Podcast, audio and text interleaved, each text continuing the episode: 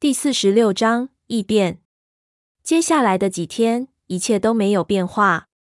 我刚开始无法适应，饿得天昏的暗，但三天之后，人体自动转入体内消耗，逐渐就精神起来。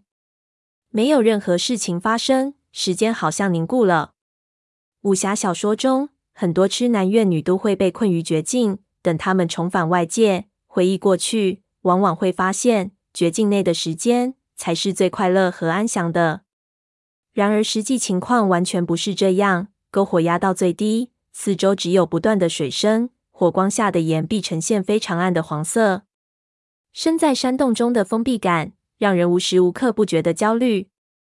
我得学闷油瓶每天打坐才勉强熬得下去，否则非疯了不可。胖子那种性格更是待不下去。我都不知道之前那两个礼拜他是怎么熬下来的。但他几乎每天都会想个新花样出来。另外，我们在这几天里用香灰一点一点把石壁都抹了一遍，希望找出一些别的痕迹。确实，地面上有很多划痕，看来先前的人休息之余，经常会在地面上画一些东西。我们看到了简易的棋盘，还有很多的字，但都没有任何价值。只有其中一条让我觉得有点意思，那是在洞壁之前的地上。大概是一个矿工休息时刻的，刻了好几个同样的名字，叫赵翠姐，估计是相思所致。看着这个，不由得想起地面上的阿贵，估计他更崩溃了。到了第三天，我不由自主地对自己的想法产生了怀疑，想着这么漫无天日的待下去，会不会最后什么事情都没发生？又或者那个魔鬼已经把我们忘记了？闷油瓶还是老样子，我的军刺被他拿去，横插在了腰间。人几乎不动，一整天都靠在篝火边上，看不出有一丝的焦虑。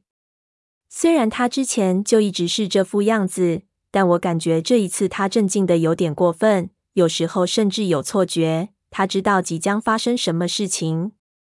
平静一直持续到第五天的半夜，应该是半夜，如果我的手表还准的话。忽然就起了变故，我醒过来放尿，浑浑噩噩的，突然发现闷油瓶不在原来耳朵位置上，惊了一下，下意识往四处去看，发现他站在一边的岩壁前，正看着什么。胖子在一边打呼噜，我感觉到不妙，看了看表，并将他踢醒，两个人走了过去，走到岩壁前一看，我们都愣住，人影竟然又出现了。我心说。闷油瓶半夜看这种东西干嘛？再一瞧，却发现岩壁没有被打湿，而且那诡异的人影看着和之前有些不一样。拿来矿灯，打开，把整块岩壁照亮。下一刹那，我就吸了口冷气。岩壁中所有的影子，现在居然都能清晰的看到。强光下，这些影子离岩壁表面的距离，竟感觉比之前近了很多。我操！怎么回事？我骂道。闷油频道：他们在朝我们移动。